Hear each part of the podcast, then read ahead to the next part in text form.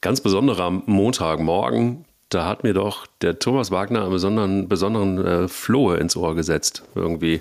Ich habe da was klingeln hören, äh, dass äh, dieser Thomas Schäfer oder Flohe oder Wagner, wie, wie, heißt du denn jetzt eigentlich? Sag mal.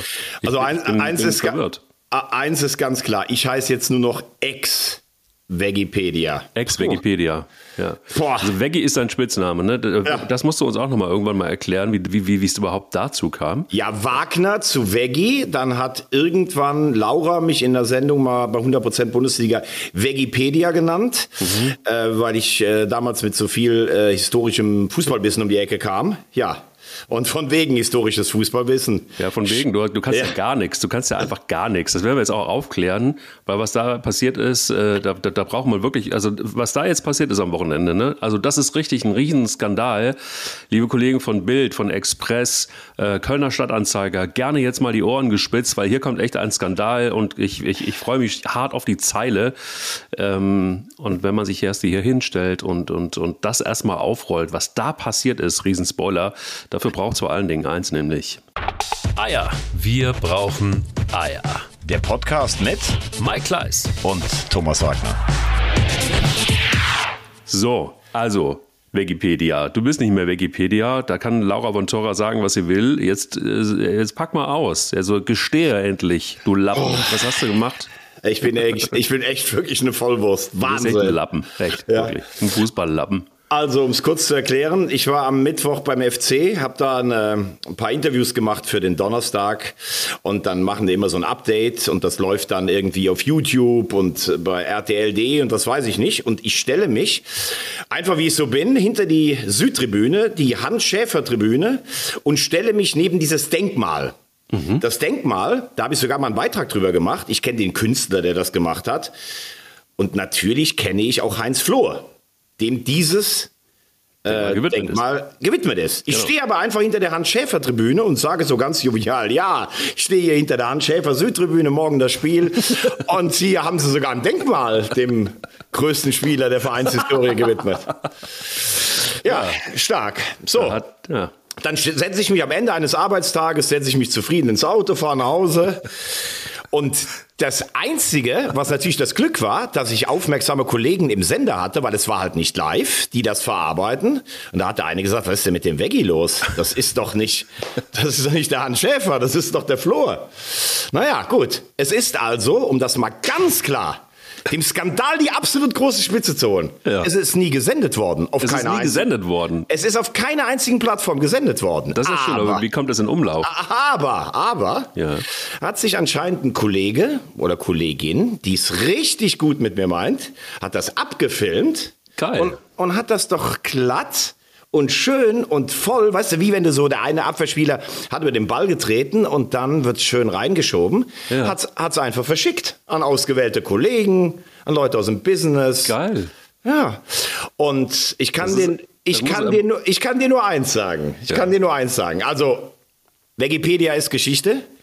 Ja, du bist es nicht mehr. Ich bin im Abstiegskampf, Voll. aber, aber. Du bist das Dortmund von RTL jetzt. Ach, das kann ich dir sagen. Wenn ich Dortmund wäre, ich bin im Moment ja. wahrscheinlich eher Bochum oder sowas. Stimmt, nein, genau, ich meinte Bochum. Wo, aber die haben jetzt auch 1-1 gespielt. Also, ja, ja, klar. Auch noch gegen Köln. Ah, Flor, ja. Schäfer. Es ist alles modest, es ist alles viel zu Gottes viel. Gottes Willen. Also, ja. um es nur ganz klar zu sagen, ich, äh, er soll sich das oder sie soll sich das gut einrahmen. Denn Unbedingt. eins kann ich sagen, so einen Patzer wird es nie mehr geben.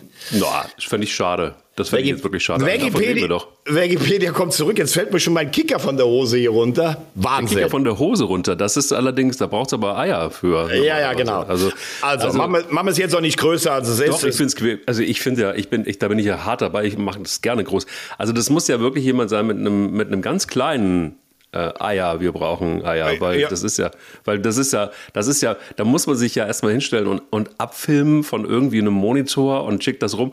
Das muss man, muss man mögen. Aber ich finde es geil, weil, also jeder, der es hat von euch da draußen, ne, also die KollegInnen, ähm, rabt es euch ein irgendwo, also macht da irgendwie einen kleinen Schnipsel draus und, und, und, und druckt es euch aus und dann ab in den Rahmen schön rein, so, weil so oft wird es das nicht geben, leider. Also ich hätte es ja gerne öfter, dass wir hier mal irgendwie am Anfang von einem Podcast fünf Minuten über ein gescheitertes äh, Wikipedia reden, aber ach. Mike, ich habe eine ganz wichtige Frage an dich. Na komm, hau raus. M möchtest du diesen Podcast trotzdem weiter mit mir fortsetzen?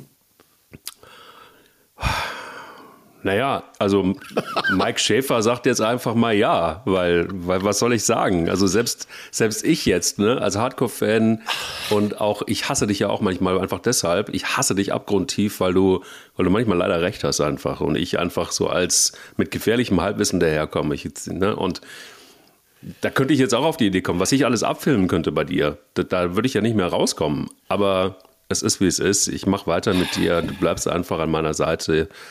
Ähm, und wir stellen uns in den Sturm von Menschen mit kleinen Pimmeln, einfach, würde ich sagen. Genau. Und ich bin ab jetzt Thomas Schnellinger. nicht Karl-Heinz Schnellinger aus der Meisterelf des FC 62. So, jetzt lass uns über Fußball reden. Sehr gerne, sehr gerne. Da gibt es ja einiges. Äh, Ortshaft ist, sage Ortshaft ist. Und äh, der Oliver, der hat einen riesen Fass aufgemacht.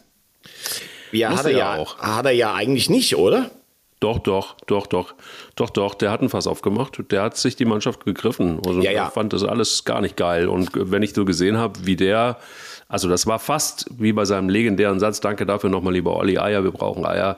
Also er war genauso auf Zinne. Wenn du den auf der Tribüne gesehen hast äh, beim Spiel gegen Augsburg, mein lieber Herr Gesangverein, da wusste ich aber ganz genau, dem sitzt eine Maß quer, mindestens eine.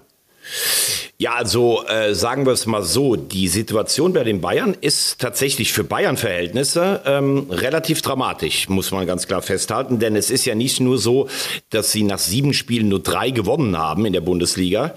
Das ist ja der Wettbewerb, der bei den Bayern immer am meisten zählt, weil er so die Dominanz in Deutschland dann auch nochmal zementiert. Sondern sie haben, glaube ich, von den letzten 24 Bundesligaspielen äh, elf nicht gewonnen. Das ist für Bayern-Verhältnisse fast eine Katastrophenbilanz.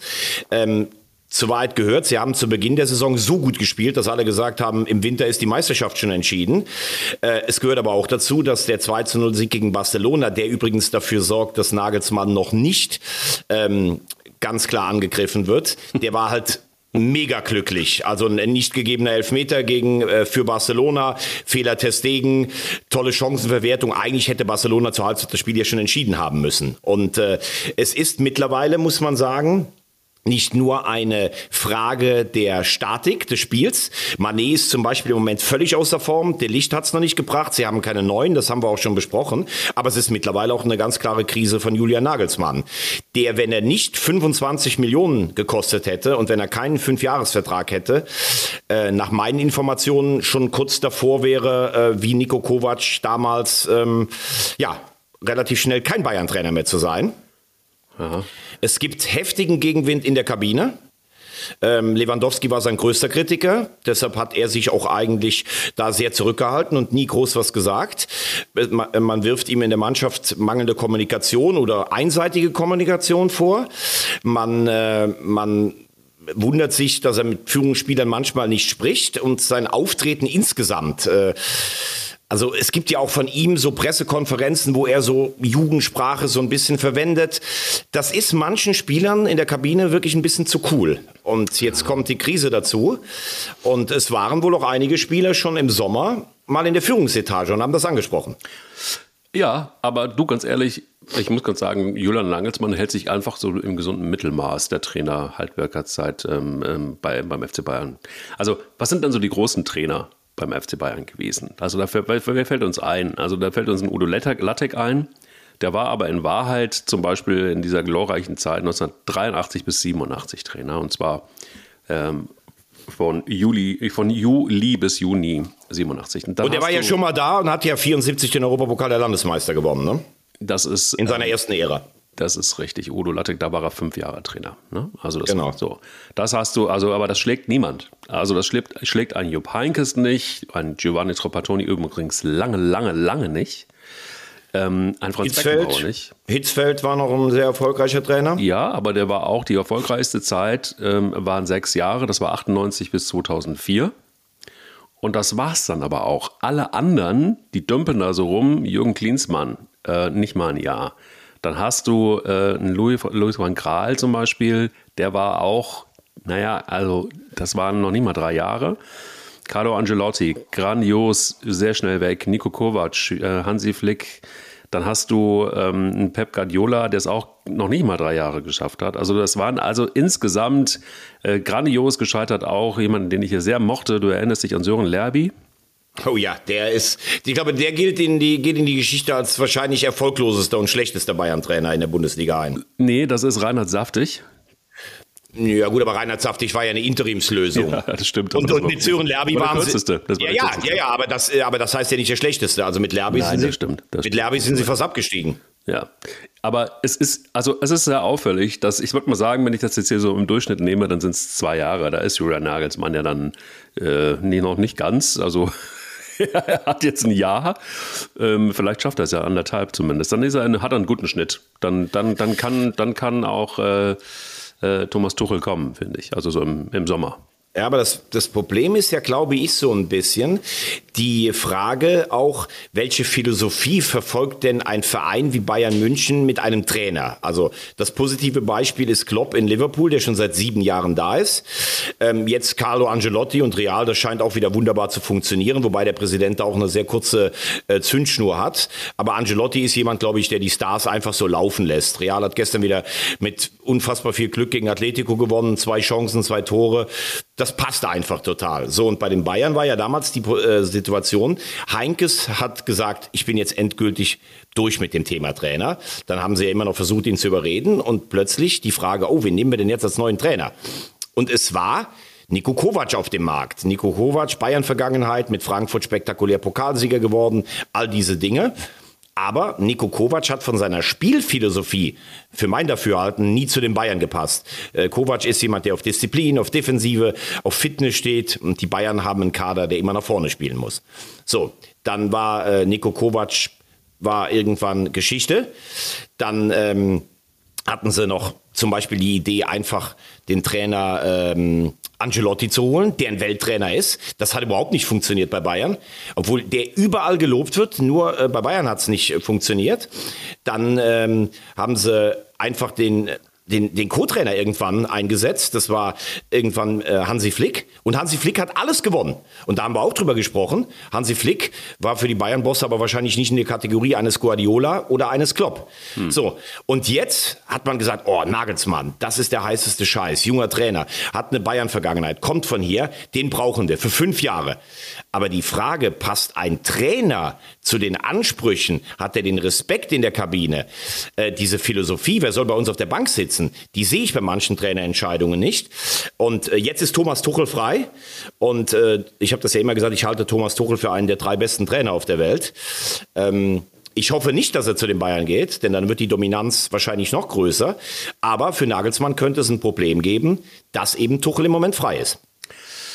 Denke ich auch. Und ich kann mir gut vorstellen, dass man, äh, anders als Oliver Kahn das erzählt, dass man da doch vielleicht das eine oder andere Gespräch schon geführt hat. Ich ähm, finde es tatsächlich aber auch schwierig, dass man, und das, wir hatten das ja schon ein paar Mal hier in diesem Podcast, dass ich immer wieder gesagt habe, mir, mir geht das zu schnell, dass da irgendwie junge Trainer gehypt werden. Und dann ist es, war ja auch beim Wunder Terzic so, wo alle gesagt haben, ah, der Wunder Terzic, also ich inklusive, ne, die alle gesagt haben, ja, wenn der kommt, wenn der irgendwann mal Trainer wird, dann, werden dann wird das ganz anders werden.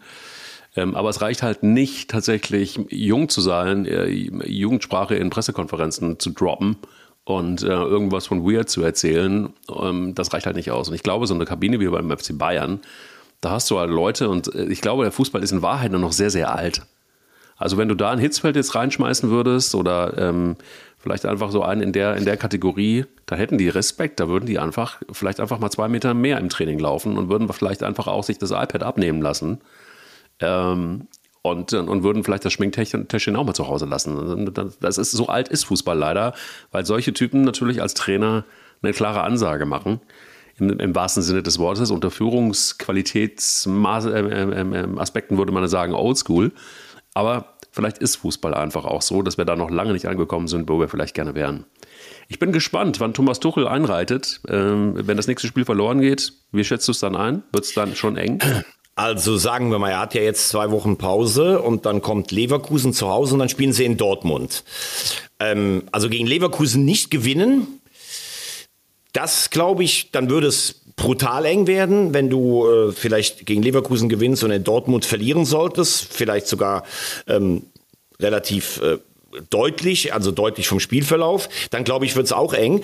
Also was, was für Nagelsmann spricht, ist, dass er bislang eine wirklich richtig starke Trainerkarriere hingelegt hat und dass er der absolute erklärte Wunschtrainer von Kahn und Salihamidzic ist. Äh, also wenn er jetzt entlassen würde, das wäre natürlich auch eine Niederlage für die Bayern. Was gegen ihn spricht, ist der Fakt, dass man irgendwie gar nicht so richtig erkennt, für was stehen die Bayern denn jetzt. Äh, in meinem Dafürhalten haben die Bayern so einen überragenden Kader, dass du als Trainer ja gar nicht so groß was erzählen musst von Leitlinie hier und Idee da. Du musst halt einfach für eine Kommunikation, für eine gute Chemie in der Kabine sorgen und musst ab und zu mal gerade auf dem ganz hohen Niveau vielleicht einen taktischen Kniff da haben. Aber normal mit dem, was die Bayern haben, müssen die, außer vielleicht in den beiden Spielen gegen Dortmund und äh, auswärts in Leipzig, eigentlich jeden ähm, Gegner schlagen. Dazu dieses sehr forsche, selbstbewusste Auftreten für jemanden, der als Spieler selber nicht die höchsten Weihen hatte. Dann kommt natürlich noch die Geschichte auch dazu, klar, dass er, ähm, dass er dann mit, mit einer Freundin hat, die beim Boulevard arbeitet. Ich weiß auch nicht, das äh, hat in der Mannschaft wahrscheinlich jetzt auch nicht so einen riesen Anklang gefunden. Das sind alles Dinge zusammen und äh, wenn er zum Beispiel sagt, ja, was soll ich denn jetzt sagen? Äh, wenn ich sage, ich vermisse Lewandowski oder er fehlt uns, dann schreibt die alle, er vermisst Lewandowski. Wenn ich sage nein, dann heißt es ja, dann bring uns mal eine neue Idee. Und auf jeden Fall ist die Idee im Moment nicht Mané auf die Neun zu stellen. Das kann, glaube ich, nicht die Lösung sein.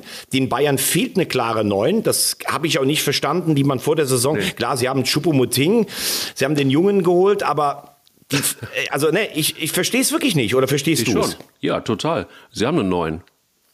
Manuel Neuer hat ihn nur nicht reingemacht. Das war das Problem. Boah, also, ey, was war das denn für eine geile Szene? Ja, und vor allen Dingen, ähm, Giekewitz hat nach, hat nach dem Neuer-Kopfball, äh, muss es wohl so gewesen sein, hat mich gefragt, warum ich den gehalten habe. Ja, weil es sein Job ist. Ja. Neuer, weil es dein Job ist einfach und weil du als Neuen halt einfach gelost hast. So ist es so einfach. Ja, aber ganz ehrlich, der Kopfball von Neuer ist überragend. Ey, wie der da hochsteigt und den drückt, mein lieber Herr Gesangverein. Als Neuer, als, also na, also ich fand, ich fand den wirklich imponierend, muss ich wirklich sagen. Mhm. Und äh, was Ginkiewicz spielt im Moment, da muss ich sagen, das imponiert mir. Der war eigentlich vor vier Wochen schon weg. Die wollten den Ersatztorwart von Mainz holen, den Damen. Und dann legt der jeder Sieg den Augsburg bisher eingefahren hat, geht fast alleine aufs Konto von Ginkiewicz, muss aber in dem Fall auch übrigens mal Enrico Maaßen loben, den ich ja hier auch schon äh, durchaus mal hinterfragt habe. Also so eine mutige Taktik äh, gegen die Bayern und so viele Eier, wie die ganze Mannschaft gezeigt hat, also das war richtig stark. Bin ja nicht der größte Fan des FC Augsburg, aber das hat mir wirklich imponiert, was sie da gemacht haben. Lass uns einfach mal gucken. Also ich meine, es gibt ja auch die Theorie, die ein oder andere Stimme wird laut, dass äh, Lewandowski das alles gerochen hat, was da jetzt passiert äh, im Moment und äh, gesagt hat, oh, und dass er deshalb auch so schnell weg wollte, weil er sich gesagt hat, ey, dieser Nagelsmann, der wird hier alles kurz und klein äh, trainieren. Das lässt sich keine Sau gefallen. Ähm, bevor das jetzt hier Vogelwild wird, mache ich den Abflug. Diese Theorie gibt es ja, dass er das tatsächlich alles schon mehr oder weniger, also dass das abzusehen ist, schon seit einer geraumen Zeit. Warten wir es ab. Wir äh, eins, eins vielleicht noch, das ist übrigens eine sehr gute Info von dir, das habe ich äh, nämlich auch gehört. Und das Problem ist jetzt für Julian Nagelsmann, eigentlich bist du jetzt schon in einer Situation, dass du ein Getriebener bist. Denn ja. alles, was er jetzt macht, alles, ja. Jetzt wird es jeden Tag den Krisenreport von der Säbener Straße geben. Ich meine, ich habe sieben Jahre beim DSF damals gearbeitet und in München gelebt und war häufiger auch da draußen. Mhm. Das ist dann wirklich Wahnsinn. Da wird jetzt alles hinterfragt. Selbst das Dirndl seiner Freundin. Und wer hat wie gelächelt äh, beim offiziellen Wiesenbesuch? Und was macht er mit der Mannschaft? Und das beobachtet natürlich auch die Mannschaft. Und äh, wenn du in der Situation bist, dann helfen dir eigentlich bis zur Winterpause tatsächlich nur noch Siege. Hat in der Champions League zweimal Pilsen, die würde er wahrscheinlich auf jeden Fall schlagen. Und dann kann man auch sagen, ich bin in der Gruppe mit Inter und Barcelona weitergekommen, was ja übrigens auch dann keine Selbstverständlichkeit ist, obwohl die Bayern natürlich in so einer Gruppe immer Favorit sind. Aber in der Bundesliga, ich meine, ganz ehrlich, nach dem siebten Spieltag bist du fünf Punkte hinter Union Berlin. Das ist für Bayern Maßstäbe eine mittlere bis schwere sportliche Katastrophe. Du, aber das ist ja bei dir nicht anders. Du bist ja jetzt auch schon ein Getriebener. Ne? Also da ist jetzt ein Video von dir, ist abgefilmt worden und einmal. Das äh, noch nicht mal ausgestrahlt wurde, aber es zählt nicht, ne? Nee, es zählt nicht. Du bist jetzt schon ein Getriebener. Also du musst jetzt wirklich verdammt aufpassen, dass es dir nicht so geht wie Nico und das, und das Schmatke. Oh, ja. Puh, ja, ja, ja. Weil Nico und das Schmatke, das ist eine eigene Geschichte. Denn wir müssen jetzt erklären, warum dieser Manager, also das Schmatke, seinen Trainer nicht feuern darf. Jetzt erklär mal als äh, ehemals äh, Wikipedia. Also ich kann nur als erstes sagen, dass Nico Kovac, ich habe eigentlich vorher gedacht, das passt nach dem schlechten Jahr mit Van Bommel, mit Kofeld. Jetzt kommt da einer, der da mal wieder ein bisschen Zug reinbringt. Dafür steht ja Kovac, auch in Monaco übrigens. Und das ist ja, also das ist ja schlimm, was Wolfsburg spielt. Also nicht, dass es mich jetzt groß tangieren würde. Ich habe irgendwie gar keinen Bezug zu diesem Verein. Aber mit der Mannschaft so einen schlechten Fußball zu spielen, seit über einem Jahr jetzt, das ist dann schon auch fast eine Kunst. Und äh, da habe ich ich nur zum Beispiel gehört, dass es der Mannschaft auch ein bisschen auf die Nerven geht, wenn Kovac immer erzählt, dass er und sein Bruder ja auch nochmal auflaufen könnten, um für die Tugenden zu oh stehen. Gott. Das kommt da irgendwo nicht so gut an, auf jeden Fall. Aber äh, jetzt muss ich dich mal fragen, ich bin ja mittlerweile schon so verunsichert, warum das Schmatke? Ach, das Schmatke ist, ich finde, er wirkt so ein bisschen wie so eine, wie so eine, wie so eine Figur mittlerweile. Also ähm, er ist jetzt irgendwie raus aus diesem schillernden äh, Jörg Schmatke-Image, der, der, der, der Manager, der gute Talente ausgräbt und der, der einfach so der Leader ist in Sachen Sportgeschäftsführer. Ähm, und, und jetzt wird er so zu so einer zu so einer Figur, die mehr oder weniger eigentlich relativ zahnlos ist. Also dieser Tiger, der früher mal war, der ist jetzt, man hört auf, ist klar. Ähm, da hat er jetzt so einen Marcel Schäfer irgendwie hochgezogen, der hat ihn selber vom, der hat ihn dann irgendwie den eigenen Chef vom Thron gestoßen, mehr oder weniger. Also das Schmatke ist jetzt irgendwie nicht mehr so richtig der Jörg Schmatke. Und deshalb habe ich gedacht, es ist vielleicht ganz gut, irgendwie ihn so zu nennen, weil das halt einfach ein Schatten seiner selbst ist. Also er, und er ist auch in der Zwickmühle. Er hat jetzt, glaube ich, ein paar Trainerentscheidungen getroffen, die nicht so geil waren. Ähm, und, und er hat sich immer wieder, gab es da Reibereien mit den Trainern. Ähm, wir erinnern uns an, an, an Labadia zum Beispiel. Glasner. Ähm, Glasner, ähm, you name it. Und, und, und äh, dann hatten wir die sensationelle Geschichte mit Herrn Kofeld. Ähm, und äh, dann holst du Nico Kovac und da ist der Druck wahnsinnig hoch. Wenn du, wenn du das versemmelst, dann, äh, ich meine, geht sowieso, aber da ist er wieder nicht das Schmatke, da ist er dann Jörg Schmatke und ähm, sagt sich halt auch, wenn ich gehe, dann, dann muss äh, Nico Kovac noch Trainer sein, das ist einfach auch Gesichtswahrung. Und deshalb wird er den nicht entlassen können. Es sei denn, Marcel Schäfer sagt, weißt du was, jetzt ist gut und ich äh, bin jetzt in Charge und du setzt einfach, setzt dich hin und äh, keine Ahnung, machst irgendwas, aber das, das geht halt so nicht mehr. Und das ist für ihn brutal, glaube ich. Also er sagt ja auch in, in, in immer wieder, wenn, wenn er darauf angesprochen wird, jetzt schon auch auf Nico Kovac, ähm, dass er da überhaupt gar keinen Handlungsbedarf sieht und dass das ganz klar ist, dass Nico Kovac Trainer bleibt. Das habe ich so in so einer Situation von Jörg Schmatke noch nie gehört. Ob ich das noch nicht gehört habe, weiß ich gar nicht, weil das nehme ich ihm auch sogar ab. Äh, übrigens, wir müssen da vielleicht auch so ein kleines äh, bisschen ab äh, bitte bei Florian Kofeld leisten, denn wenn man sieht, was von Bommel mit dem Kader gemacht hat und was jetzt Kovac da rausholt, dann war ja die Rettung fast letztes Jahr noch eine Leistung, obwohl wir das ja eigentlich sehr kritisch gesehen haben, weil er oft auch äh, verloren hat und eigentlich das so irgendwie das Ziel mit Hängen und Würgen erreicht hat. Mhm. Ähm, ja, bei Jörg Schmatke, äh, glaube ich, tritt jetzt das ein, was, was du häufig hast, wenn du so eine ganz lange ähm, Karriere in der Bundesliga hast, als er dieser coole, aufstrebende Typ ja. war, der in Vereinen wie Hannover und in Köln die nach oben gebracht hat und in den Europapokal gebracht hat. Da war alles, was er so in seiner eigenwilligen Art gemacht hat, das war einfach cool. Boah, Schmatke ist cool und Schmatke ist das Diamantenauge. Und je länger das Ganze wird und je länger sich äh, Geschichte auch wiederholt, er baut ein Team auf, er bringt es nach Europa, kann aber dann diese Leistung mit dem Personal nicht halten. Immer wieder seine, seine ja, zwischenmenschlichen Probleme auch mit Trainern. Du hast sie gerade aufgezählt, auch Stöger am Ende in Köln. Jetzt wirkt es irgendwie nur noch fast ein bisschen so bräsig und gelangweilt. So, und er hat auch mit seinen Trainerentscheidungen jetzt einfach gar kein Glück. Und ich glaube, er wollte Wolfsburg gut aufgestellt übergeben. Das wird jetzt wahrscheinlich im Januar, Februar, wenn er sich zurückzieht, ähm, wird das nicht geschehen. Seinem Nachfolger Marcel Schäfer traut man es wahrscheinlich auch noch nicht so richtig zu, diese letzte Transferperiode jetzt schon gemacht zu haben. Also schwierige Situation und wie es im Moment aussieht, aussieht, wenn er dabei bleibt, und konsequent ist er ja, Jörg Schmatke, dann wird er einen Abgang bekommen von der Bundesliga-Bühne, die dem, was er eigentlich in den Jahren geleistet hat, nicht ganz gerecht wird, weil er dann in Wolfsburg eher als Gescheiterter geht. Und ich meine, er hat ja wirklich auch Aachen, müssen wir noch aufzählen, er hat natürlich bei vielen, Job, bei vielen Vereinen über eine lange Zeit einen riesen Job gemacht. Ich glaube allerdings auch, dass diese Art, die er hat, ähm, und wir reden jetzt nicht von Halbwertszeit eines Trainers in der Bundesliga, das sind 15 Monaten, dass die sich vielleicht nach drei Jahren abgenutzt hat. Und vielleicht hätte er dann ab und zu auch selber früher gehen müssen.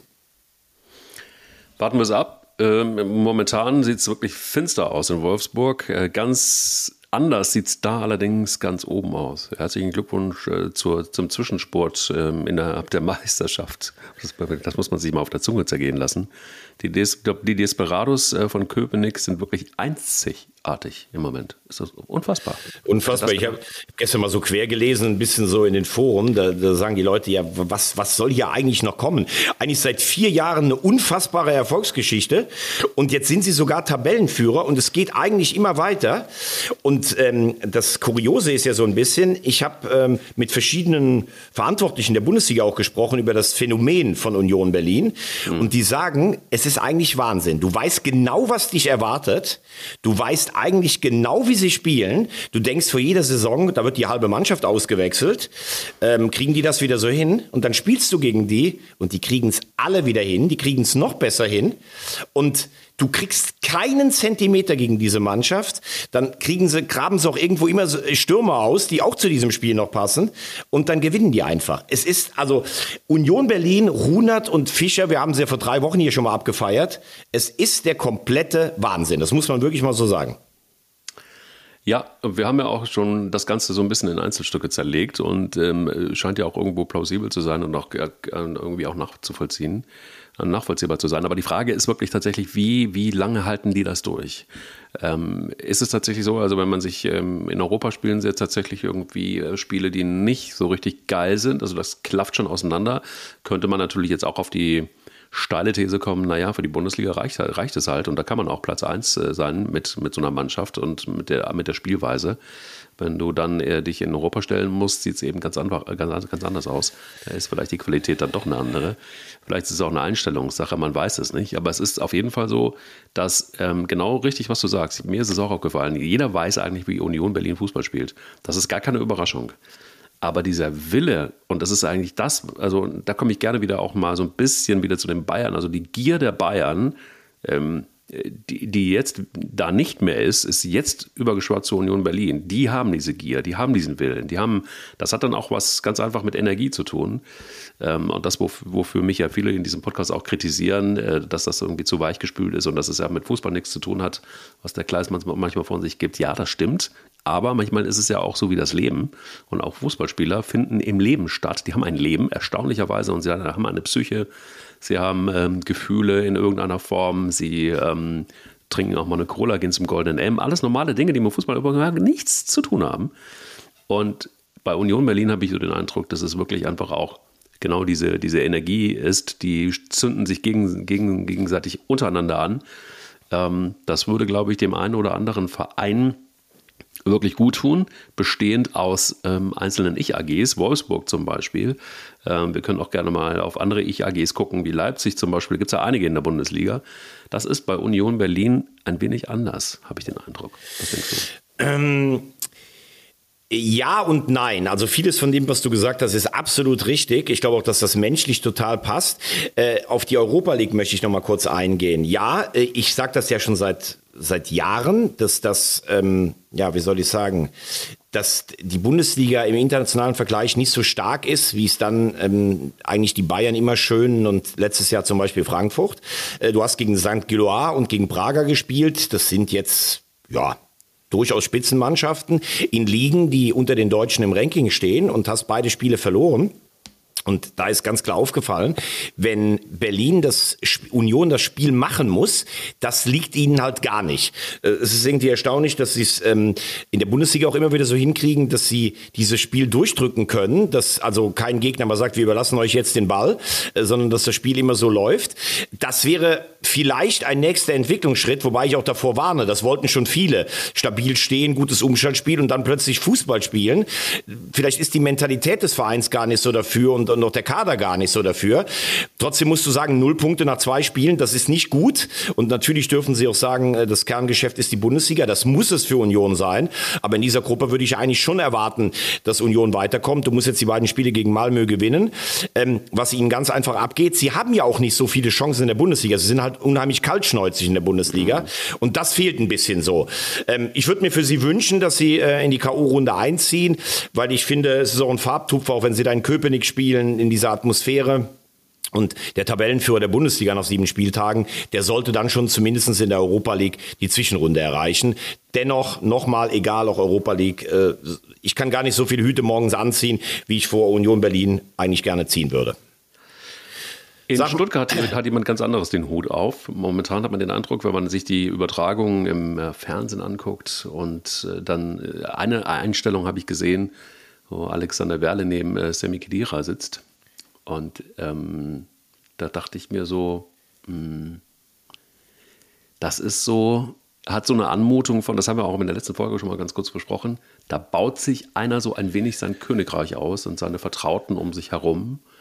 Ähm, wir haben das ja auch gesagt, und der, der eine oder andere ehemalige ähm, Stuttgart-Star, der dann durch die weite Welt gezogen ist, äh, wie zum Beispiel auch Philipp Lahm, sind an seiner Seite, beraten ihn und er tauscht sich mit ihnen aus. Und du hast so diese, diese Einstellung, äh, diese, diese Fernseheinstellung, die ich da gesehen habe, dachte ich mir so, okay, alles klar. Also da wird irgendwie so klar, wer in Stuttgart äh, das Sagen hat. Und äh, das wird auch ausgestrahlt. Und ich finde, das ist, könnte zumindest ihr, ihr recht gefährlich werden. Wenn man sich die Ergebnisse jetzt auch anguckt und auch das Spiel gegen Frankfurt anguckt, ähm, reicht es heutzutage, einfach sich selbst zu stärken und die eigene Kompetenz ähm, oder muss da vielleicht einfach mehr passieren? Oder ist es so, dass, das, dass man hofft, in so einer Managementposition, dass man so viel Glanz aufbaut, dass das auch irgendwie auf die Mannschaft abstrahlt, weil da ja so ein paar ehemalige VfB, das hat ja selber sehr mit Folklore zu tun, ehemalige ähm, VfB-Spieler sind da plötzlich dann irgendwie wieder mit im Boot, will man diesen alten Stuttgart Spirit Sound wieder zurückholen, die DNA zurück in die Mannschaft reinspielen, das wäre gefährlich, weil da haben wir dann einen äh, Sportgeschäftsführer, der ja ein ganz anderes Konzept fährt, nämlich auf junge Spieler setzt und nicht Folklore spielt. Also gegensätzlicher kann es nicht sein von der Philosophie und von der Ansprache. Ähm, wie siehst du es? Ja, ich sehe es so, dass ähm, man sicherlich beim VfB einiges hinterfragen kann. Also sie sind aufgestiegen, sie haben eine tolle erste Saison gespielt, sie haben sich im letzten Jahr mit diesem Wahnsinnstreffer da in der letzten Minute der Nachspielzeit gegen, äh, gegen den FC gerettet. Äh, sehr emotional. Du hast eigentlich gedacht, oh, okay, diesen Schwung, den nehmen sie jetzt so ein bisschen mit. Ähm, dann geht jemand wie Kalajdzic, äh, gute Besserung übrigens, der hat sich im ersten Spiel in Wolverhampton direkt das Kreuzband gerissen, auch ganz bittere Geschichte. Ähm, und äh, die Erfolgskombination Misslintat äh, Matarazzo, die liefert im Moment halt einfach nicht. Sie, sie haben immer noch kein Spiel gewonnen. Ähm, die neuralgischen Punkte sind einfach nicht beseitigt. Und äh, bei Alexander Werle ist es so, habe ich immer so den Eindruck, er versucht dann so die großen Visionen zu spinnen. Also er hat ja äh, Ehre wem Ehre gebührt. Als er kam, hatte der FC in Köln eine ganz schwierige wirtschaftliche Situation. Ähm, die hat er erstmal in den Griff bekommen, aber auch durch den sportlichen Erfolg von Stöger und Schmatke damals. Und am Ende, wenn man sieht, wie der FC jetzt sparen muss, ähm, war es dann auch kein Hexenwerk, sondern da wurde auch viel Geld auch in Fehlentscheidungen investiert. Also ich sage nur zum Beispiel Armin Fee, Horst Held, die haben alle viel Geld gekostet, sind alle nicht mehr da. Und äh, äh man hatte schon den Eindruck, wenn äh, Alexander Werle zu sportlichen Themen äh, Stellung beziehen musste, dass man klar gesehen hat, dass das nicht seine Kernkompetenz ist. Das muss es auch gar nicht, wenn du dich mit Leuten umgibst, wo du weißt, deren Stärken sind im sportlichen Bereich. Jetzt aber Folklore zurückzuholen mit Lahm und Kedira, da weißt du auch gar nicht, wie nah sind die dran. Christian Gentner wird ja jetzt direkt ins Teammanagement eingebunden. Ähm, das muss natürlich über kurz oder lang mit Misslintat äh, korrespondieren. Man kann nur sagen, Alexander Werle ist sicherlich jemand, der sehr machtbewusst ist. Er hat äh, sich in DFL-Gremien wählen lassen, er hat dafür gesorgt, gesorgt, auch mal in Köln, dass der ein oder andere unliebsame Journalist nicht mehr über seinen FC schreiben durfte. Und äh, ob Sven Mislint hat, der nun eben auch nicht, äh, keiner ist, der vor Kameras wegläuft, ob der sich noch das noch lange gefallen lässt, das weiß ich nicht. Aber die Frage ist natürlich auch, wie viele Argumente hat er im Moment bei der Tabellensituation? Ist Stuttgart ein echter Abstiegskandidat oder fangen die sich? Uh, ähm, ich hätte vor der Saison eigentlich gedacht, sie sind kein richtiger Abstiegskandidat, aber wenn du dir jetzt mal alleine die Tabelle anschaust, dann musst du ja leider befürchten, du weißt, wie sehr ich Bochum mag, äh, dass das dieses Jahr tatsächlich in die andere Richtung geht. Wir hatten ja letzte Woche noch drüber gesprochen, es wäre schön, Reis zu behalten. Man hat sich für einen anderen Weg entschieden. Gestern ein Sieg hätte vielleicht dann nochmal ein, Rettungs, äh, ein Rettungssignal sein können. Aber ich glaube, dass Bochum in diesem Jahr dann mit so einem Start und der Qualität, die meiner Meinung nach nicht an die die anderen reinreicht, dass sie leider die Liga noch verlassen werden. Ja, und dann hast du jetzt Wolfsburg haben wir besprochen mit den, äh, mit den Problemen. Stuttgart haben wir gerade besprochen. Schalke haben wir vor der Saison schon gesagt. Hertha scheint sich zu festigen, die stehen auch unten drin. Ja, und Augsburg, wenn wir immer Augsburg gesagt haben, die haben jetzt eben auch schon neun Punkte, haben gegen die Bayern, haben gegen die Bayern gespielt. Das macht ja auch die Brust breiter. Also Stuttgart, ich hätte es nicht gedacht, aber ich befürchte, das wird wieder eine sorgenvolle Saison werden. Sorgen macht mir auch das, was ich da gerade irgendwie in meiner Windschutzscheibe sehe. Wir gehen mal ganz kurz in die Werbung. Also diese Sorge. Also du, einen Moment jetzt ganz kurz. Du kreist jetzt draußen um dein Auto herum oder sitzt du als Beifahrer während dieses Podcasts im Auto? Nee, viel schlimmer. Ich bin, bin neulich mit meinem Schwiegervater, das ist keine Geschichte, ähm, tatsächlich wirklich Auto gefahren und ähm, das ist erstmal grundsätzlich eine schöne Angelegenheit. Kann man mal machen. HSV-Fan, guter Mann. Ja, sehr guter Mann, äh, wirklich. Und da wird auch alles abgeräumt. Wenn der HSV spielt, wird alles abgeräumt. Inklusive ja. des Abendessen. Da, ist, da steht dann einfach nichts mehr. Da ist war übrigens geil am Samstagabend, nur mal ganz kurz. Also der HSV, das war eine geile Atmosphäre, geiles Spiel. Nur mal by the way ja, da war mein Schwiegervater hier und, und, und hat äh, das ähm, hier genossen. Aber was ich sagen wollte, ist, dass dieser Steinschlag, den ich bei ihm gesehen habe im Auto, rechts oben, ganz klein neben dem Rückspiegel, da habe ich gesagt, du sag mal, nicht mal Bock zu Wintec zu fahren? Und dann sagt er, hä, was ist ein Wintec? Ich gesagt, geh mal auf www.wintec.de, da kannst du diesen kleinen Steinschlag der dir jetzt noch nicht so richtig bewusst ist, dass das mal einfach auch ein Riesending werden könnte, ähm, wird teuer, weil dein Auto war jetzt gerade irgendwie äh, in der Werkstatt mit neuen Bremsen und dem ganzen Quatsch. Ähm, das käme noch on top. Also fahr doch einfach mal dahin. Du kriegst auch noch einen äh, Leihwagen. Er sagte, oh, das ist ja geil. Ähm, ja, und äh, das war dann das Ende der, der Geschichte. Ja, ich muss vor allen Dingen sagen, diese persönliche und digitale Kundennähe. Ne? Du kannst ja über dein Smartphone einfach einen Termin buchen. Und was ich dann super finde, diesen kostenfreien Hol- und Bringservice. Du bekommst kostenfrei einen Leihwagen gestellt. Also das ist ja immer das Schlimme. Oh, wann soll ich denn jetzt da reinfahren? Dann habe ich kein Auto. Also das macht äh, macht so wertvoll und vor allen Dingen auch die persönliche Beratung vor Ort. Ich bin sehr begeistert von unserem äh, von unserem Werbepartner www.wintech.de. Ich bin aber auch sehr begeistert, muss ich dir ganz ehrlich sagen, äh, lieber Thomas, über Herrn Breitenreiter. Der sitzt ganz schön fest im Sattel. Das äh, neue Hoffenheim ist da, also fest im Sattel, Breitenreiter, kleiner Radio-Gag. ähm, wie hat er das geschafft, aus dieser Truppe eine Truppe zu machen? Ähm, ja, Hoffenheim hat ja, das darf man nicht vergessen, im letzten Jahr waren die, glaube ich, acht oder neun Spieltage vor Schluss der Saison auf einem Champions League Platz. Ja, ja. Was dann passiert ist, weiß ich nicht genau unter Sebastian Hoeneß, ähm, der ja eigentlich immer wieder gute Ansätze hat, aber auch nicht so richtige Spuren hinterlassen hat. Ähm, Breitenreiter ist schon in gewisser Art und Weise ein Phänomen. Der hat eigentlich überall, wo er gearbeitet hat, in Deutschland Erfolg gehabt. Äh, in Paderborn, zuvor in Havelse, dann in Hannover. Gut, Hannover im zweiten zweiten Jahr dann auch echt eine schwache Mannschaft in der Bundesliga gehabt, auf Schalke Platz 5. Ähm, und irgendwie hat er keinen Job in Deutschland bekommen, kurioserweise. Dann ist er nach Zürich gegangen, in die Schweiz, wo eigentlich die Young Boys Bern und der FC Basel seit Jahren alles dominieren und wird da einfach mal Meister. Also das scheint schon ein richtig guter Trainer zu sein, der eine Mannschaft zusammenschweißen kann und der vor allen Dingen einen richtig guten Offensivfußball spielen lässt, was mir richtig gut gefällt. Ähm, jetzt ist er in Hoffenheim. Das könnte insofern passen, weil ich glaube, Breitenreiter hat schon ein sehr selbstbewusstes Auftreten. Das gefällt natürlich dem einen oder anderen nicht ähm, in, in, äh, in einem Verein. Und damit kannst du natürlich auch mal schon durchaus die Kollegen auch äh, gegen dich aufbringen. Und in Hoffenheim, sind wir ganz ehrlich, das ist wunderbar gelegen, dieses Trainingszentrum. Aber so richtig interessieren tut's ja keinen, außer in der Region. Selbst da wird das Stadion noch nicht mal voll. Und da kann er, glaube ich, auch seine Ideen durchsetzen. Gut 0-0 gestern gegen Freiburger, die schön mal Olympiakos unter der Woche filetiert haben in Europa. Also auch richtig geil. Ähm, die haben direkt auch den Trainer entlassen jetzt am Wochenende. Ähm, da äh, hätte ich eigentlich fast gedacht, dass sie in der Favoritenrolle sind. Aber insgesamt, ja, wenn man immer mal Trainer sucht, dann wird sich der ein oder andere jetzt vielleicht auch fragen, warum habe ich mal nicht beim Breitenreiter angerufen? Und der wird Hoffenheim, glaube ich, so dafür nutzen, um zumindest unter die ersten sieben und damit höchstwahrscheinlich in den Europapokal zu kommen.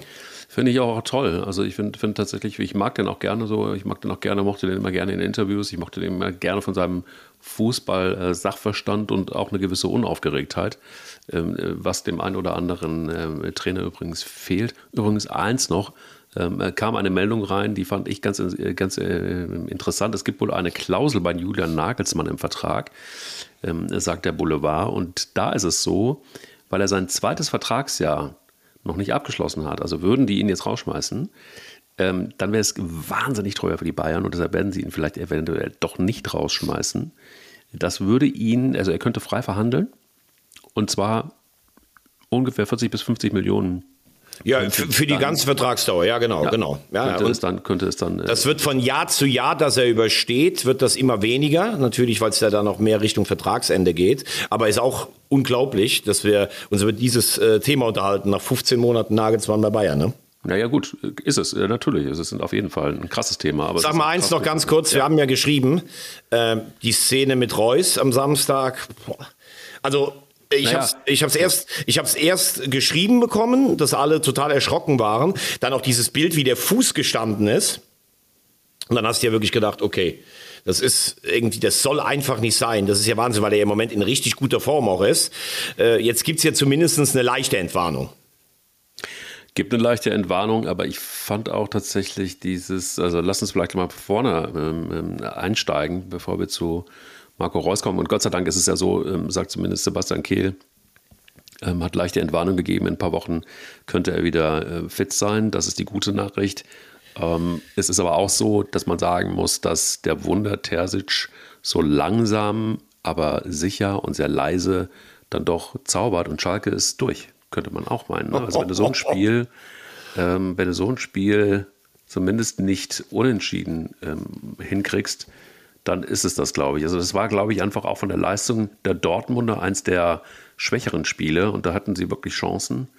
Ähm, aber das war wirklich so ein, ja, also es war so ein Derby, das muss natürlich Dortmund gewinnen und in der derzeitigen Tabellensituation ist das, ist das wahnsinnig wichtig gewesen, das zu gewinnen. Aber es war kein Glanzstück. Nein, das war es überhaupt äh, kein Glanzstück, weil äh, selbst, äh, obwohl sie ja hoch überlegen waren und Schalke eigentlich von Anfang an nur auf dieses 0 zu 0 oder vielleicht einen Konter aus war, ähm, hatten sie ja jetzt auch nicht die Anzahl an hochkarätigen Torchancen. Ähm, Gerade in der zweiten Hälfte war eigentlich das Tor von Mokoko die einzig echte hundertprozentige. Modest schwächelt auf eine Art und Weise bei Dortmund, die ich so nicht erwartet hätte. Also außer dem Siegtor in, in äh, Berlin hat er, ist er eigentlich noch nicht richtig ins Spiel eingebunden. Er wird auch sehr, sehr kritisch gesehen, auch schon von den Fans relativ schnell.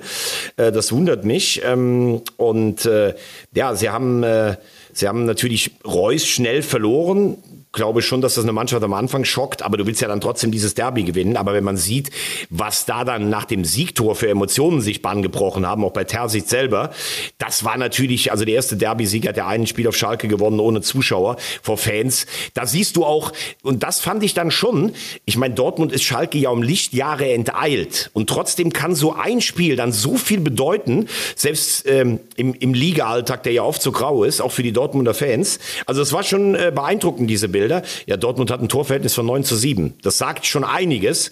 Wenn du diese Offensivpower auf dem Platz hast und hast dann nur neun Tore geschossen, also von Leichtigkeit sind sie noch weit entfernt. Ja, und Schalke, puh, ich habe jetzt gerade mal im Kicker geguckt bei den Kollegen. Larsson 5, Drexler 5, Bülter 5, Terodde 5.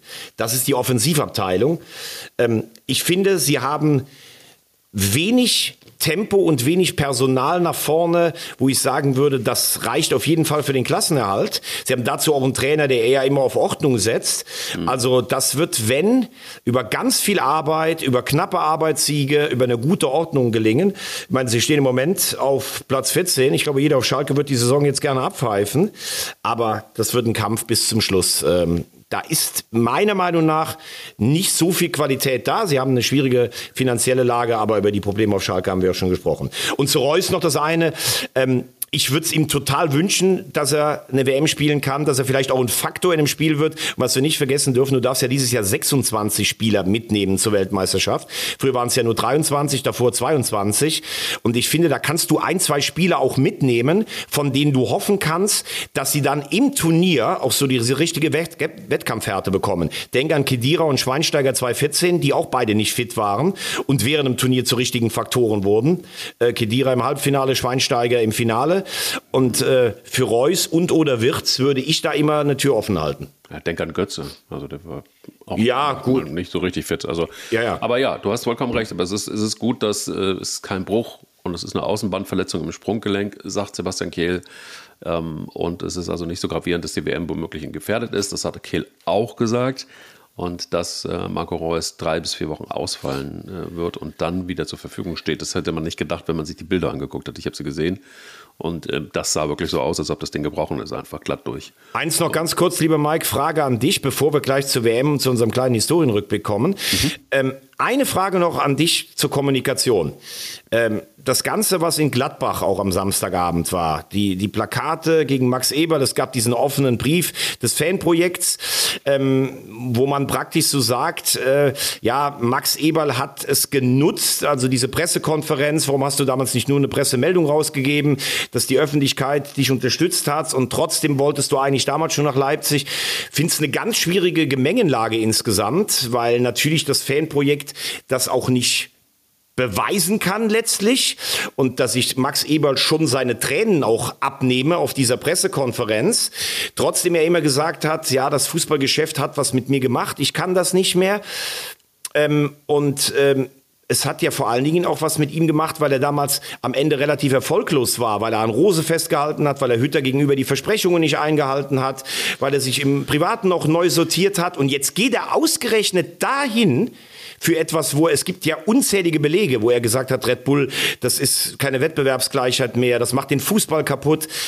Und deshalb kann ich schon noch ein Stück die, die, diese, diesen Ärger, diesen Frust und alles verstehen, zu sagen, ey Junge, du lässt uns hier in Gladbach sitzen in einer schwierigen Situation und jetzt gehst du dann dahin zu einem Fußballkonstrukt, das vielleicht auch alles mit dazu äh, zu tun hat, warum du damals so entkräftet warst. Also jetzt, jetzt sagen ja alle, das Fanprojekt ist total unverschämt und ähm, das kann man nicht tolerieren und sowas. Aber ich finde, ganz so einfach ist es nicht.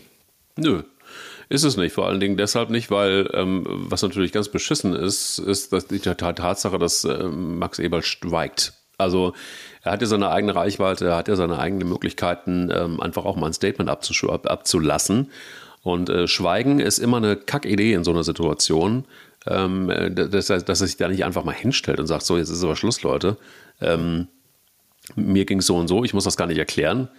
Ähm, ich habe immer, ähm, war immer offen für alles Mögliche. Ähm, jetzt ist es Leipzig geworden und ich muss es revidieren. Es ist doch ein geiler Verein aus den, den, den Gründen und abgesehen davon bringt's, werde ich gut bezahlt.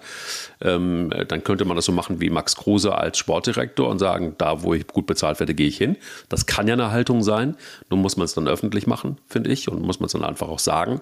Dass er schweigt, finde ich tatsächlich komplett, wenn du mich jetzt fragst, in Sachen Kommunikation, finde ich total daneben. Ähm, er hätte eigentlich mit, äh, mit, mit, mit einem guten Statement, hätte er diesen ganzen Smog, der da entsteht, ja, weiß ich nicht, ob er den jetzt, ob, ob, er überhaupt entstanden wäre, weiß ich nicht, wahrscheinlich schon, aber es wäre mit Sicherheit anders gelaufen. Das ist das eine. Das andere ist, dass ich denke, dass ähm, was da passiert, finde ich einfach auch nicht mehr würdig. Also wir haben ihn jetzt oft genug gefeiert als Sportdirektor und hat viel für Gladbach getan und äh, für die Arbeit, die er da geleistet hat, da kann man ihn einfach nur loben, bis auf die letzte Zeit vielleicht.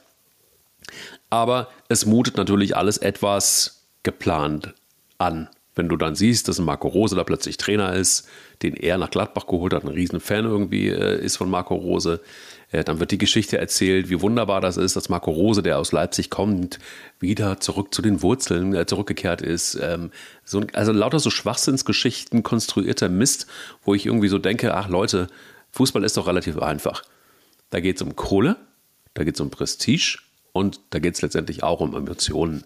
Und wenn dann Max Eberl schweigt, dann ist das richtig bitter für alle Beteiligten, weil niemand so richtig weiß, woran man ist. Und Max Eberl wird irgendwann wahrscheinlich dann äh, im Zweifel wieder mit Tränen da sitzen und sagen, ich habe doch nichts gemacht und äh, was ist das für eine böse Welt. Also stell dich doch einfach hin, lieber Max, sag, wie es ist. Sag, die schmeißen mir einfach Kohle hinterher und äh, deshalb mache ich das. Punkt um dann also, kann damit jeder leben. Also klar ist natürlich auch diese Beleidigungen, diese Ausdrücke, äh, das hat ja, das, niemand, geht das, geht nicht und das hat auch niemand verdient, gar keine Frage. Und sicherlich will er auch äh, Pokale gewinnen und sieht in Leipzig vielleicht eine größere Chance als in Gladbach. Ich glaube, die Gladbacher Fans hätten ihm sogar verziehen, wenn er zu den Bayern gegangen wäre, weil er daherkommt und da auch eine, eine Vergangenheit hat. Ich verstehe es nicht mit, mit Leipzig und ich verstehe auch ein, ein, ein Stück weit den Frust und äh, ja, ich, ich sage es jetzt einfach und damit, glaube ich, können wir es dann auch beenden. Es wird ja, es ist ja nur noch eine Frage der Ablöse. Ähm, wir werden ihn dann da sehen. Ich finde, Max Eberl, der für mich ein total sympathischer, intelligenter äh, Typ ist, der neuneinhalb Jahre einen überragenden Job in Gladbach gemacht hat, er hat sich da selber einiges eingerissen und das ist eigentlich schade drum. So, und weil wir jetzt gerade darüber gesprochen haben, dass es heute, worum es im Fußball geht, 1954, da ging es noch um was ganz anderes im Fußball. Absolut. Da gehen wir in die Schweiz vom 16. Juni bis zum 4. Juli 1954. Und äh, das war ein großes Turnier. Geil ist übrigens, dass die Deutschen in der Qualifikation gegen das Saarland spielen mussten. Das Saarland war damals ein eigenständiges Land. Ja. Und die, äh, die Saarländer haben mit zehn Spielern des ersten FC Saarbrücken und mit dem Mittelstürmer Clemens von Saar 05 Saarbrücken gespielt. Ajo. ja, ajo. ajo. Ach, das war eine schöne Geschichte. Die, ähm, die torreichste WM aller Zeiten. Ja, mit einem, äh, einem Torschützenkönig Sandor Kosic. Ganz genau. Von den Wunder-Ungarn. Und da muss man ja zu sagen, dass die Ungarn vor dem Finale in Bern vier Jahre kein Spiel verloren haben und danach, glaube ich, zwei Jahre auch nicht. Die haben sechs Jahre lang nur ein einziges Spiel verloren. Das war dieses Finale in Bern. Sie mussten, als sie nach Hause kamen, nach Budapest, sie mussten vor Budapest schon aufsteigen. Das ähm, Land war im totalen Aufruhr. Viele sagen auch, es war praktisch der Startschuss für die Unruhen, die es dann gab gegen die ähm, praktisch russische oder die Sowjetunion, äh, dass die so eine Art Schutzmacht waren. Ähm, und viele sagen, das Land hat sich vor allen Dingen im Sport, im Fußball bis heute davon nicht erholt. Es gibt das Zitat von Buczanski, dem Verteidiger, der hat gesagt, ich habe in Bern auf dem Rasen das letzte Mal in meinem Leben eine Träne vergossen. Ich konnte selbst beim Tod meiner Eltern nicht weinen. Also da siehst du schon, was das mit der ungarischen Volksseele angerichtet hat. Absolut. Und weißt du, was ganz lustig ist? Ähm, weißt du, wie viele Zuschauer es gab bei der WM damals, 1954? Und, und also es gab, und, und wie viel das durchschnittlich dann so pro Spiel waren, wenn man das mal mit heute vergleicht, das ist sehr, sehr lustig.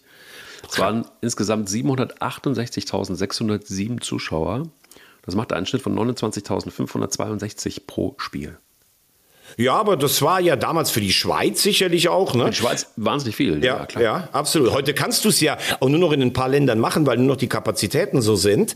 Ja. Ähm, die, die äh, Schweiz als, äh, als Ausrichter, klar, das war auch alles nah beieinander. Sowas würde man sich ja heute wünschen. Da kannst du dir auch mal ein anderes Spiel angucken, fahren, wenn dein Team nicht spielt.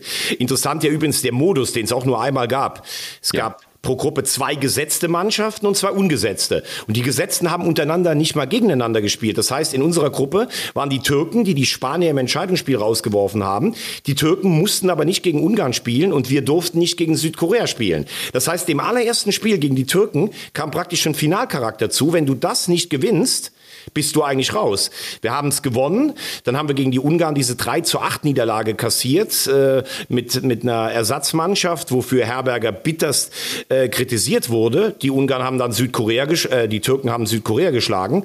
Das heißt, wir hatten ein Entscheidungsspiel gegen die Türken, das wir dann aber auch sehr, sehr klar gewonnen haben. Also insgesamt 4-1 und 7-2 gegen die Türken und damit im Viertelfinale gewesen.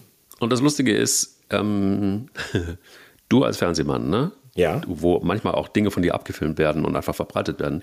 Ähm, Fangfrage: Wie viele Menschen haben äh, die Begegnung dieses Turniers gesehen in Deutschland? Wurde übrigens das erste Mal überhaupt im Fernsehen übertragen. Du meinst das Finale Deutschland gegen, äh, gegen Ungarn, oder? Nee, Nee, nee, nee, also ist insgesamt die, die gesamte, die gesamte Weltmeisterschaft. Also wie viele da ein Spiel im Fernsehen gesehen haben? Ja. Boah, das werden, das werden ganz wenige gewesen sein, weil damals war ja Radio noch das dominierende Medium. Ja, pass auf. Mit der Reportage von Zimmermann vom Finale. Ja, es waren 90 Millionen Menschen. Und die haben diese Begegnungen des ganzen Turniers vor ja. rund 4 Millionen Schwarz-Weiß-Fernsehern gesehen. Also jetzt kannst du dir vorstellen, ah, okay. wie viele Menschen um diese Schwarz-Weiß-Fernseher herumgesessen haben, damit wir auf 90 Millionen Menschen kommen. Gut, dann wird, werden natürlich alle Spiele aufaddiert worden sein und die 4 Klar. Millionen waren ja da, Klar. aber das ist ja wirklich Wahnsinn. Ja, ja, mein Vater hat mir das erzählt, dass man irgendwie damals im, dass man damals im, äh, im Ort, ne, er war natürlich auch, äh, er war elf, dass man da äh, natürlich überall geguckt hat, wo kann ich gucken. Dann hatte irgendeiner in der Kneipe einen Fernseher oder in einem Schaufenster, dann standen alle drumherum. Das muss ja Wahnsinn gewesen sein insgesamt. Ja. Und wie sich das dann auch aufgebaut hat. Wir haben natürlich gegen die Jugoslawen wahnsinnig viel Glück im Viertelfinale gehabt. Also mit dem Wundertorwart Beara und mit Sebec und mit Milutinovic. Äh, Sebec, der spätere HSV-Trainer. Und die müssen ja Chancen über Chancen gespiel, äh, gespielt haben. Da kam ja auch Toni Turek, der Fußballgott, ist ja in dem Spiel eigentlich entstanden entstanden. Ja, und plötzlich warst du dann, warst du dann im Halbfinale. Übrigens auch kurios im Viertelfinale. Das Spiel Österreich gegen Ungarn gilt ja als das, äh, nee, nicht gilt, sondern ist das torreichste der Geschichte mit 7 zu 5. Und, ähm, der Torwart hatte einen Sonnenstich während dem Spiel. und der Schweizer Doppeltorschütze hieß Ballermann. Also in dem Spiel war wirklich, muss man sagen, alles drin. Wahnsinn, wirklich. Wahnsinn. Aber was ich ganz ehrlich sagen muss, äh, liebes Wikipedia, ähm, bei all dem, was du jetzt hier nochmal. Aber wir sind doch noch nicht durch mit der WM, oder? Sind wir noch nicht? Nee, nee, nee, nee, nee. Ich, ich habe noch zwei Sachen. Ich habe noch zwei Sachen? Ja, klar habe ich noch. Das ist alles gesagt eigentlich. Ja, ja, ich, nee, ich habe noch zwei Sachen. Also ein bisschen vorbereitet habe ich mich ja. Also wenn ich schon jetzt. Ja auch, aber da ist doch eigentlich das Wesentliche. Alles andere ist schon mhm. viel oftmals erzählt worden. Es sei denn, Wikipedia kommt jetzt mit etwas um die Ecke, das man noch nicht mal abfilmen kann. Nein, nein. das, da hörst du jetzt wirklich nicht auf, ne? Nein. Also zwei Sachen wollte ich noch sagen. Der amtierende Weltmeister, die Urus, sind ins Halbfinale gekommen, haben dann in der Verlängerung gegen die Ungarn verloren. Also die haben sich schon gefordert. Ich finde, wenn du als Titelverteidiger unter die letzten vier kommst, dann kann es äh, auf jeden Fall keine Enttäuschung gewesen sein. Und äh, wir haben ja im Halbfinale gegen die, gegen die Österreicher gespielt. Und äh, die hatten ja mit Hanappi und mit Körner und mit Ortswirk und mit Ernst Happel, dem von mir verehrten Ernst Happel, dem Weltauswahlspieler, hatten die eine überragende Truppe. Eigentlich waren die Österreicher sogar leichter Favorit in dem Halbfinale. Und es ist 6-1 für die Deutschen ausgegeben. Und die österreichische Presse hat so auf die Abwehrspieler der Österreicher und den Torwart eingetrümmert. Also Ernst Happel wurde sogar unterstellt, er hätte Geld von den Deutschen genommen. Das hat ihn so frustriert, ähm, dass er dann auch kurz danach nicht mehr für die Nationalmannschaft gespielt hat. Also schon wirklich hart. Und da muss man natürlich auch sagen, hat sich ja im, im Turnierverlauf der Boss Rahn ins Team gespielt. Ähm, Bernie Kloth war ja eigentlich für ihn äh, vor, äh, hat, war ihm vorgezogen, der hat auch gut gespielt und irgendwann hatte dann Herberger ein Bauchgefühl mit dem Boss, den er aufs Zimmer mit dem ewig zweifelnden Fritz Walter gelegt hat. Ähm, und die beiden zusammen haben sich dann hochgeschaukelt. Fritz Walter hat im Viertelfinale gegen Jugoslawien gesagt, Boss, du hast doch ein Tor versprochen. Und er hat dann in der 85. geliefert. Ja, und in diesem Finale muss man natürlich sagen, Puschkasch war wieder dabei. Der wurde ja im ersten Spiel von Liebrich verletzt. 2-0 für die Ungarn und dann hatten sie es wahrscheinlich im Kopf irgendwo auch schon ein bisschen durchgespielt. Ganz entscheidend natürlich der Anschluss von Morlock und dann zweimal Rahn und der Regen prasselt und 84. Minute. Das ist dann Geschichte. Ähm, aber genauso wie das so ein Erweckungserlebnis für die Deutschen war, muss man sagen, was für die Ungarn tatsächlich wahrscheinlich so ein Stich ins Herz, der niemals niemals ganz weggegangen ist mit diesen wunderbaren Spielern. Kosic, Hittekuti, Puschkasch. Wahnsinn. Aus, aus. Der Podcast ist aus. Wagner ist wieder Wikipedia. Oh, meinst du, ich habe jetzt extra so viel erzählt, weil damit das hier jeder abfilmen kann? Voll nochmal kurz alles abgeräumt, was, was ging. dass, man das, äh, dass man das bloß nicht mehr, selbst wenn man es abfilmt, dann, dann lohnt es sich nicht mehr zu verschicken. Weil aber abfilmen aus dem Computer, nicht vom Fernsehen, weil das ist ja, ja nirgendwo gelaufen. Im Internet. Ja. Ja, ja, aber es ist ja im Internet noch nicht mal, also es ist ja nirgendwo gelaufen, sondern das war aus einer internen Quelle. Das ist super schade. Ich hätte es gerne gesehen. Ja, ich glaube, ich, ich schick's dir, schicke ich selber mal zu, ne? Das ist geil. Das ist geil. Nee, ich hab's ja schon. Ich hab's ja verschickt. Kleiner Spaß. Kleiner Spaß. Okay, das ist das Ende einer langen Beziehung. Ja, ja. Aber wenn man sich outet, ganz am Ende, dass man der böse Junge war, der das äh, gemacht hat, du, dann braucht es vor allen Dingen eins. Auch selbst wenn du von mir 500 Kilometer entfernt bist, Eier. da braucht man ganz dicke Eier. Eier.